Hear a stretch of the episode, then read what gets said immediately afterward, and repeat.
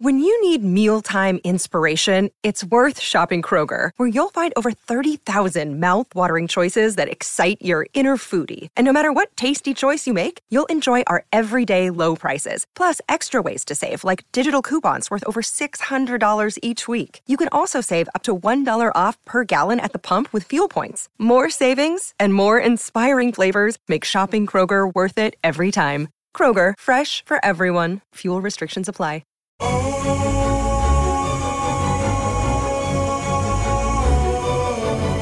Bienvenidos nuevamente a este podcast de Viva Mejor. Les habla Roberto Aceves y tengo aquí a mi lado a Carlos González. ¿Cómo estás, Carlos? Fíjate que he estado pensando acerca de la confusión que se está creando actualmente con la cosa del virus que está sucediendo, ¿verdad? Sí, ahorita está de moda en todas partes, en todo el mundo, literal. Sí, y hace rato estaba leyendo una, un, pequeño, me pasaron una, ¿cómo se dice? Un, un mensaje, mi, eh, Dina me estaba leyendo de, de México, del, de, alguien muy importante en, en el, el, eh, hospital principal de la Ciudad de México, que decía que mañana, fíjate, precisamente que mañana que nadie, les recomiendan que nadie salga a la calle porque mañana llega el punto eh, cumbre de maduración del virus y que entonces es muy importante no estar ni siquiera recibir visitas de familiares ni de nadie y total que es un alboroto tremendo. ¿Tú qué opinas de eso? ¿Cómo lo ves? Pues fíjate que también acá este, he estado leyendo muchas cosas y viendo cosas de todo lo que está pasando y eh, en parte siento que, que sí se está, se está creando mucho pánico eh, porque pues mucha gente se, se, se, va a morir por esto. Eh, pero, pero por otra parte también, como ya hablamos la semana pasada, o sea, hay muchos cambios que están pasando y lo, la cosa es que están pasando muy rápido y eso es lo que a veces, por ejemplo, estaba escuchando que, que Amazon ahorita no se da abastos de tanta gente que está pidiendo por, por órdenes por internet. Y, y entonces están pidiendo cosas, pero que muchos de los productos vienen de China y ahorita China no, tiene, no está produciendo por lo mismo que pasó. Y entonces están como que no saben qué va a pasar y es un montón de incertidumbre, como dudas de, de no saber qué va a pasar, ¿no? Sí, sí, yo digo que es un desajuste normal cuando ocurre algo ya sea muy bueno o muy malo. Y en este caso pues lo que está sucediendo se ve que es muy malo, pero fíjate que eso este, me da, me ha dado la la, oportunidad de pensar al respecto de lo que es el caos, ¿verdad? Lo que es la confusión y cómo, ah, eh, según las teorías que hay del, caos, ¿verdad? De cómo el caos, eh, o sea, el desorden, del desorden sale el orden. Entonces, en el futuro nos puede suceder algo o muy malo o muy bueno, fíjate. Sí, yo pienso que bueno, ¿eh? Porque pienso que ahorita, por ejemplo, a mí en lo personal, al no salir de mi casa, este, como que a veces extraño ir a los restaurantes o poder salir a la plaza, a ir a algún lugar, este, a la playa, cosas así. Y como que ahora digo, ay, este, ahora sí como que aprecia uno la libertad que tenía antes, ¿no? Claro, exactamente. Sí, como que los hábitos que tiene uno normalmente quedan suspendidos, ¿verdad?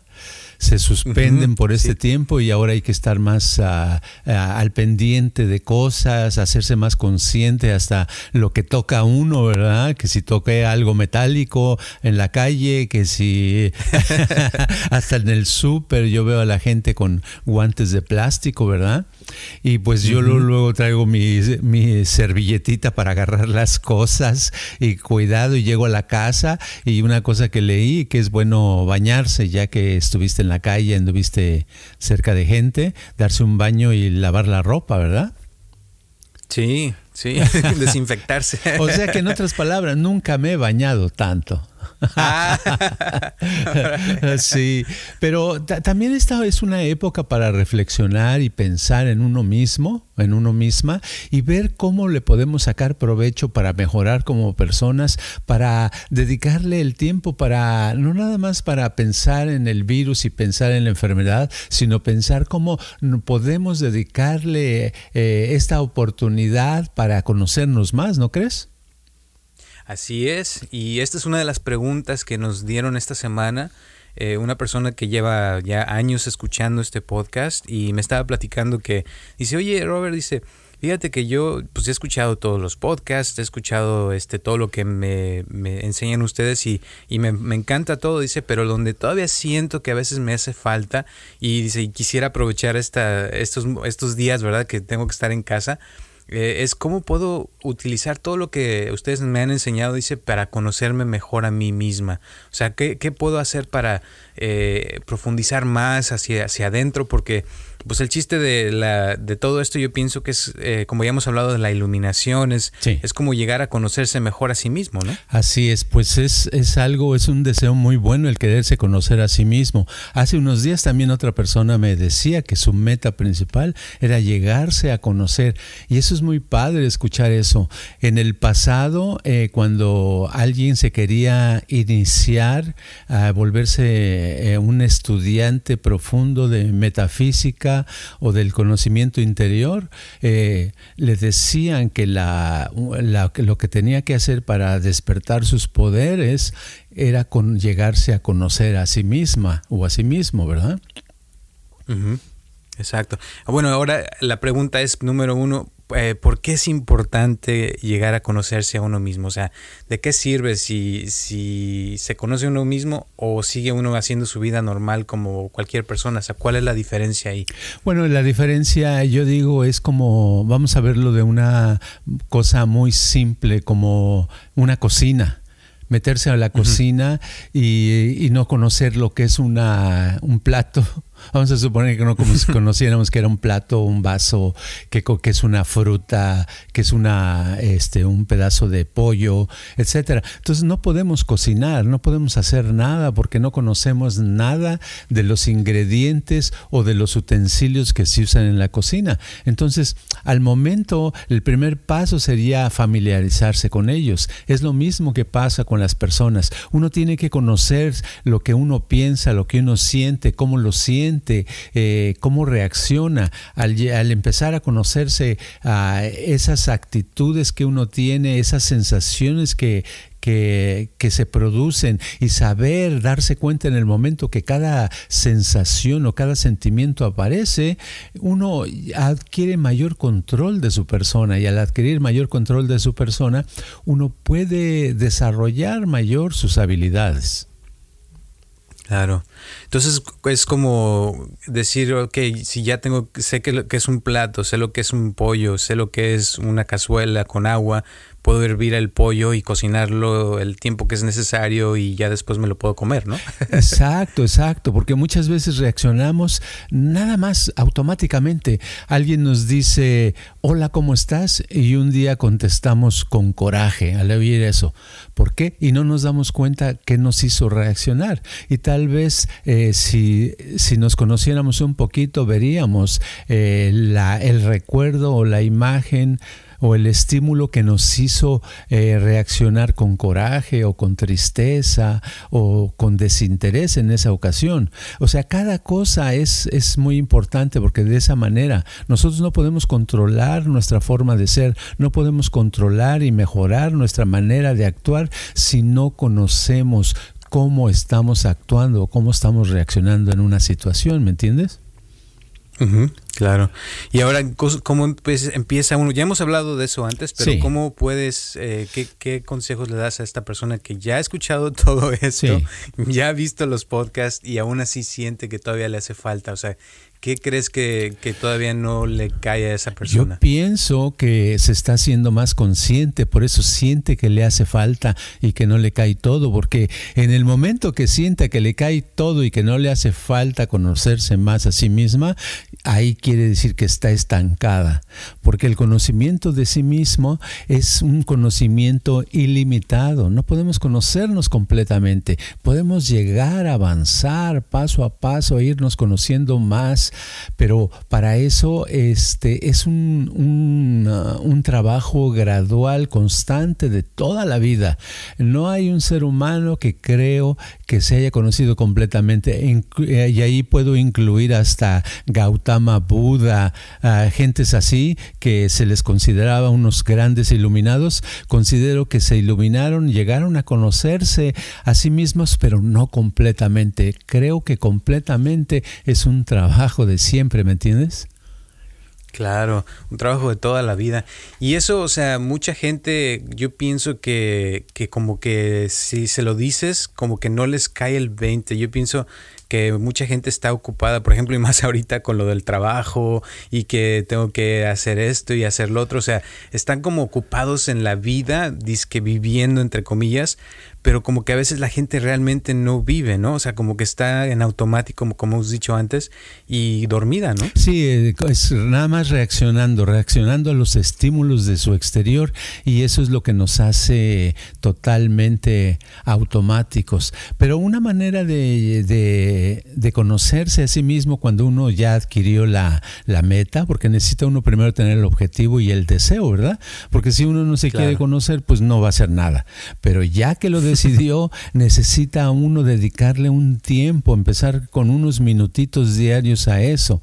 Ahora, cuando digo conocerse a sí mismo, ¿qué tiene uno que hacer? ¿Cómo puede uno empezar? Bueno, voy a dar un ejemplo en una área. Por ejemplo, hace unos, uh, ¿qué serán? Unos 15 años ya, eh, llegó un punto en que yo podía hablar fácilmente en una en, ah, la radio podía fácilmente hablar en la televisión, dar una conferencia, etcétera. De pronto dejé de hacerlo por un par de meses o tres meses y eh, me sucedió una cosa que de pronto un día dije, a ver, voy a hacer una grabación, ¿verdad? Eh, una grabación, un, un CD de meditación guiada.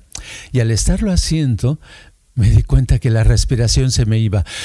No podía hablar y hablaba. Tenía que decir una palabra, por ejemplo, decía, eh, el día de hoy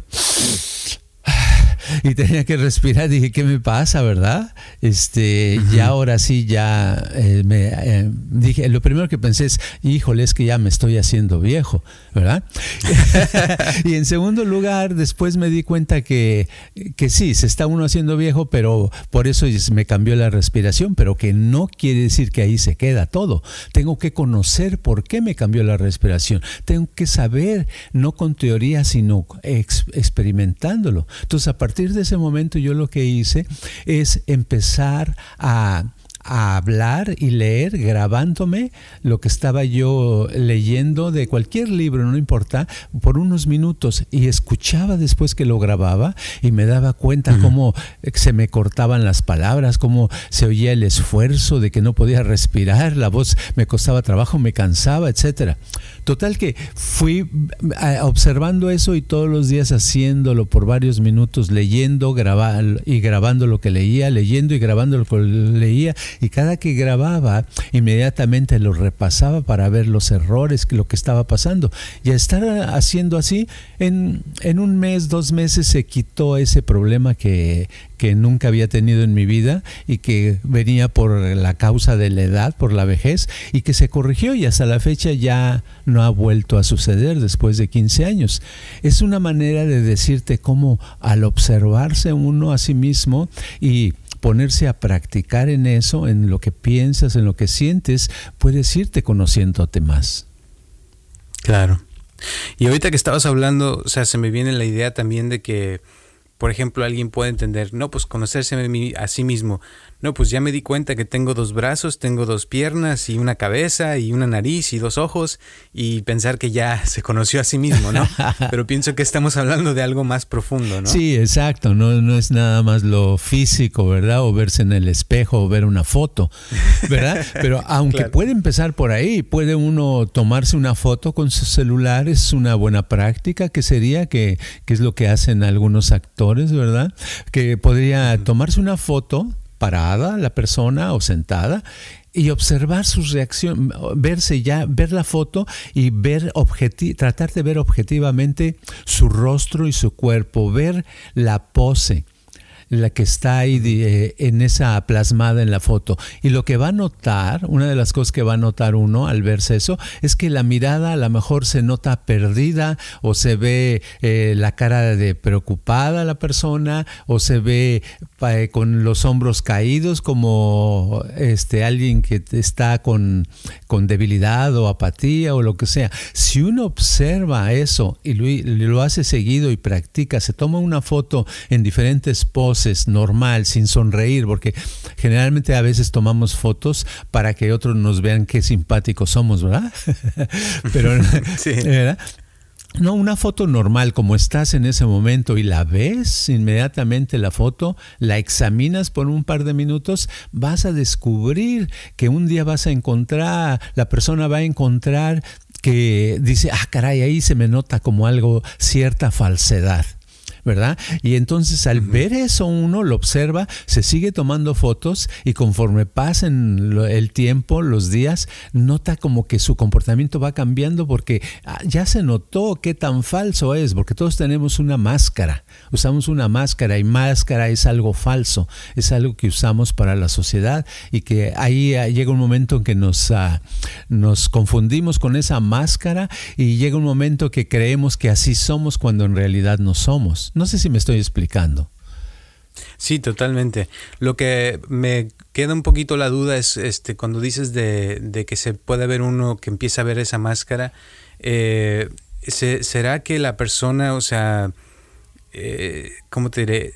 Que yo tengo la idea de que el, cuerpo es como, como un reflejo del espíritu, ¿no? De lo que trae uno. si, si el espíritu no anda, por eso dicen levantarte los ánimos, porque si anda uno medio bajón o tristón, pues se va a ver en la foto, pero a lo mejor lo que te refieres es que a veces uno puede andar mal, pero eh, pone una cara de felicidad, digamos. Exacto, uno pone cara de felicidad cuando anda mal, pero si te tomas la foto solo, no para publicarla, sino para ti, ¿verdad?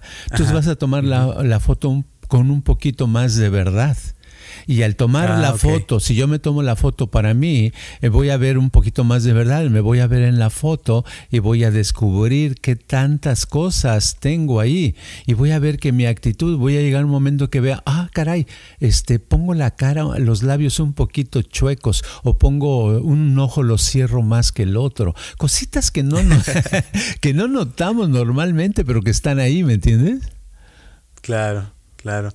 Y ya eso es como para empezar, ¿no? Que se empieza uno a dar cuenta de lo, de lo que trae por fuera y entonces ya ahí es cuando uno puede empezar a profundizar un poco más de qué hay por dentro también. Claro, claro. Eh, pero ahí, ahí empezó ya la autoobservación, ¿verdad? Que es bien importante, que es el primer paso y es un paso que se puede llevar mucho tiempo, porque hay que observarse. Ya que observa uno eso de la foto, uno puede observar qué es lo que hace. Cuando estoy en la mañana, eh, me levanto y qué hago, cuál es mi estado de ánimo. Entonces no trato de recordarlo, sino cada que me levanto me observo por unos segundos o un minuto cómo estoy y a lo mejor descubro, digo, ay, estoy de la patada, ¿verdad? A lo mejor descubro que estoy en una flojera, una apatía, un desgano, o que estoy con pensamientos, ay, no quisiera trabajar, no quisiera hacer esto, ojalá ya fuera mi día de descanso, ¿no? Puede ser eso. Si es eso, uno lo observa, lo va descubriendo y al estarlo observando, va uno cambiando. Lo curioso es que la, auto, la autoobservación es un poder muy grande. Podemos decir, eh, si alguien nos dice, oye, ¿cómo me puedo hacer una persona más poderosa? Le podríamos contestar que autoobservándose constantemente se puede hacer más poderosa a la persona, porque se puede hacer más hábil, las cosas le pueden salir mejor, porque está descubriendo lo que hace y cuando uno descubre lo que hace, lo puede modificar. Claro. Una cosa que, que, ahorita que estás diciendo todo esto que se me viene a la mente, son personas que a veces he visto que se toman fotos todo el tiempo y que se ven increíblemente, ¿no? Que son lo máximo, digamos. Eh, pero que uno, o sea, por ejemplo, yo conozco gente que, que sé que no andan muy bien, pero les encanta tomarse fotos. Entonces me yo pienso que lo que tú estás diciendo es más como como hacerlo, como dices, eh, realmente verse.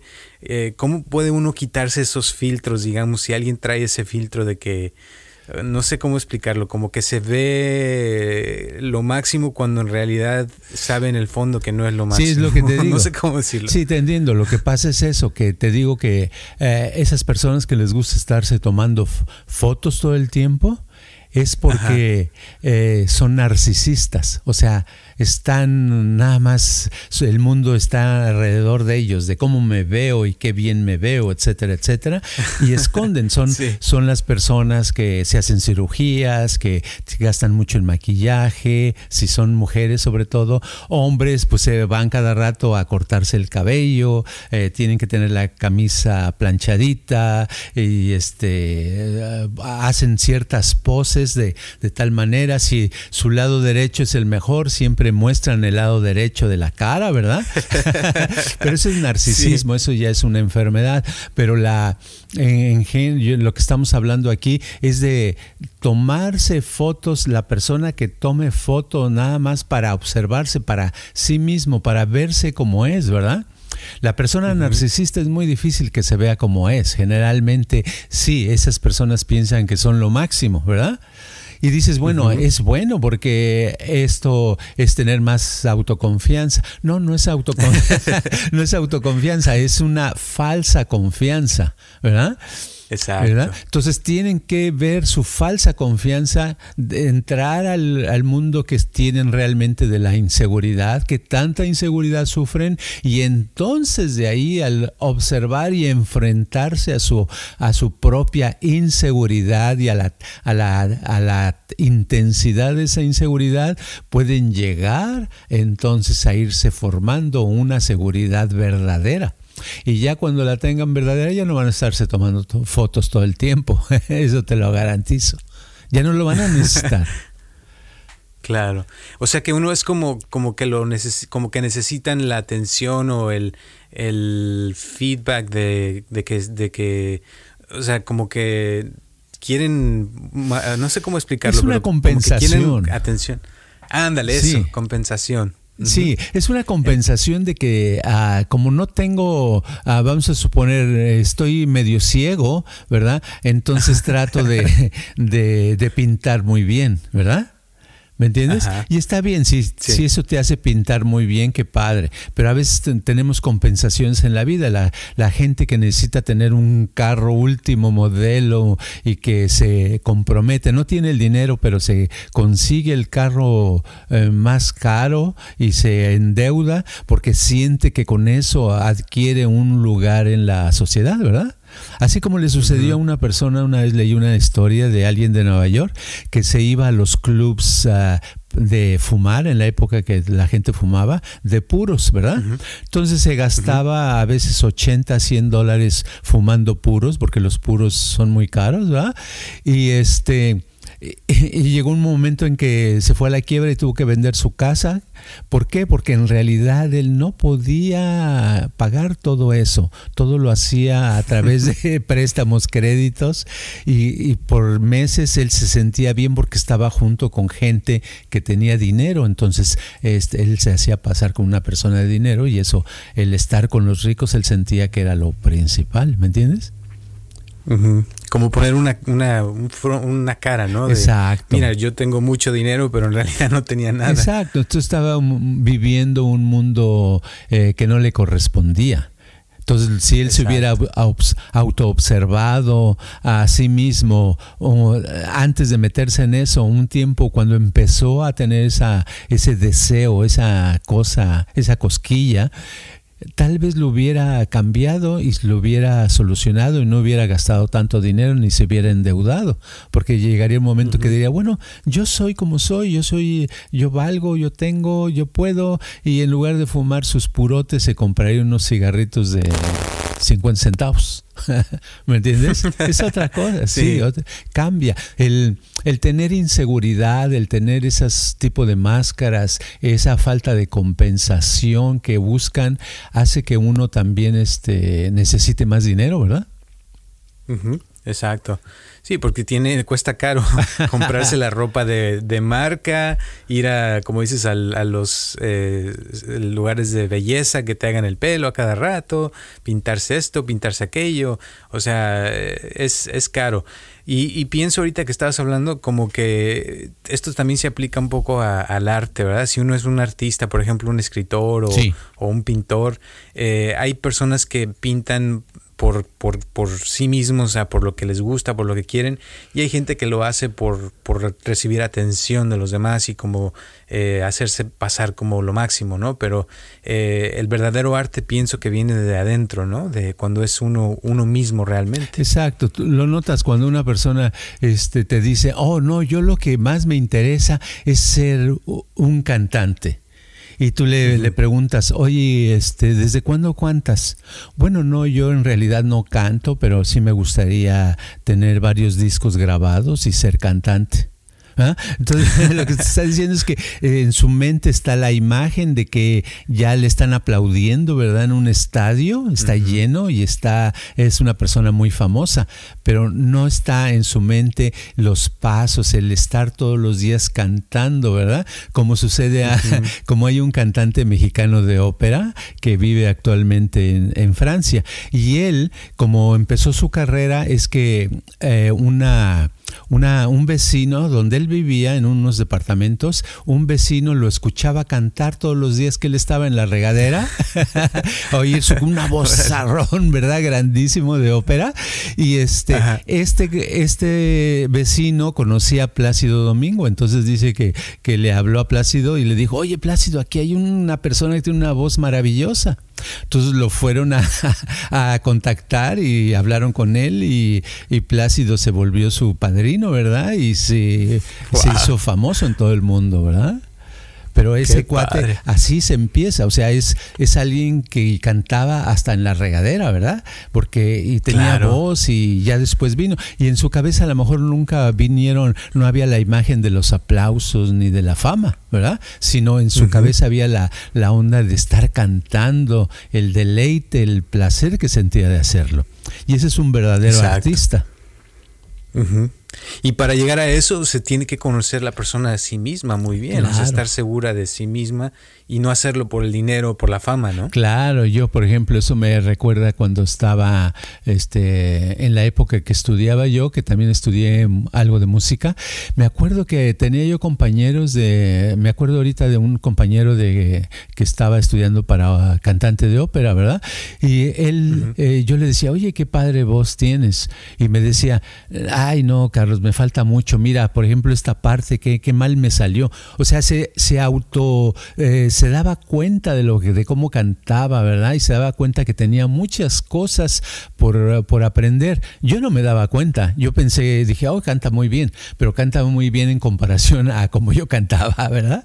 ¿Me entiendes? Pero es eso, esas personas se, se, observan, se observan lo que están haciendo y en su arte por eso se, se vuelven personas muy, muy eh, ah, profesionales en lo que hacen.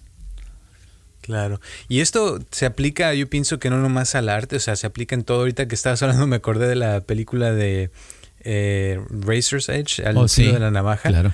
Donde sale el protagonista de Bill Murray, eh, en la versión de Bill Murray, y que se va a la India y que está en el, en el río eh, Ganges y está platicando con un cuate que está lavando platos y le dice, sí, este, cuando está uno presente y es, eres tú mismo, tú misma, dice, hasta lavar platos se puede convertir en una cosa religiosa, ¿no? Entonces, yo pienso que esto se aplica en todo, cualquier cosa que uno haga, cualquier actividad, si la haces consciente, puede ser un, deleite, ¿no? Como dices. Claro, sí. Conocerse a sí mismo es eh, estarse autoobservando, es el paso número uno y muy importante, es observarse en donde esté uno. Está uno encerrado, está en el exterior, está trabajando, está manejando, está caminando, está acostado, lo que esté uno haciendo es el observar grabar qué hace, cómo se comporta uno, ¿verdad? Es muy difícil hacerlo 24 horas, es más, nadie lo va a poder hacer 24 horas, pero por lo menos unos minutos al día, de vez en, en la mañana, y luego en la tarde, y luego al rato, etcétera. Hay momentos en que lo puedes hacer que te haces consciente y el hacerlo constantemente, adquirir la, la costumbre de hacerlo, lo va uno desarrollando y lo no solamente se vuelve uno más hábil y capaz para las cosas, sino que al autoobservarse también uno se puede volver una persona más feliz. Claro. Y ahorita con, con, la cuarentena como que pues muchos van a tener que forzarse a quedarse en casa y se, se presta la situación para, para realmente observarse y estar ahí. Y pienso que el otro día, por ejemplo, le estaba yo dando un ejercicio a una, una chava eh, que está en su casa y estamos por teléfono y le digo, a ver, siéntate y ya se sentó.